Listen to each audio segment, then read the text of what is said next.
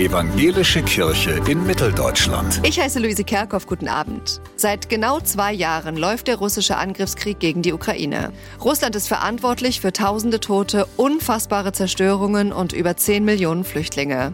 Hilfe für die Menschen in der Ukraine ist weiter dringend nötig, aber die Spenden gehen drastisch zurück. Das sagt Andrei Waskowitz vom Büro Kiew der Diakonie Katastrophenhilfe. Die Ukrainer selbst sind sehr, sehr solidarisch. Sie helfen ihren Mitmenschen, aber die Not ist so groß, dass sie auch die Hilfe von außen brauchen. Und deswegen ist es ganz, ganz wichtig, dass die Aufmerksamkeit darauf bleibt, in welcher Not die Ukraine ist und wirklich die Ukrainer schätzen diese Hilfe, die auch vor allen Dingen aus Deutschland kommt. 2022 gab es 68 Millionen Euro Spenden für die Ukraine-Projekte der Diakonie Katastrophenhilfe. Hilfe, 2023 nur noch 4,6 Millionen. Besonders hinter den Frontlinien sei humanitäre Hilfe dringend nötig, sagt André Waskowitz. Ältere müssten oft erst überzeugt werden, wegzugehen. Auch für solche Evakuierungen brauche es Spenden und für den Bau von Heimen für Alte und Kranke in halbwegs sicheren Zonen. Es brauche auch weitere Lebensmittel und Sachspenden für die frontnahen Gebiete. Denn sonst können diese Menschen dort vor Ort nicht überleben. Wir haben Fälle gesehen, wo Leute weggezogen sind in ein weniger zerstörtes Gebäude äh, mit einer Plane abgedeckt und dann durch die Projekte, die auch die Diakonie Katastrophenhilfe durchführt, das Dach neu gedeckt werden kann. Auch in Nachbarländern wie Rumänien und Moldau unterstützt die Diakonie Katastrophenhilfe Projekte für Geflüchtete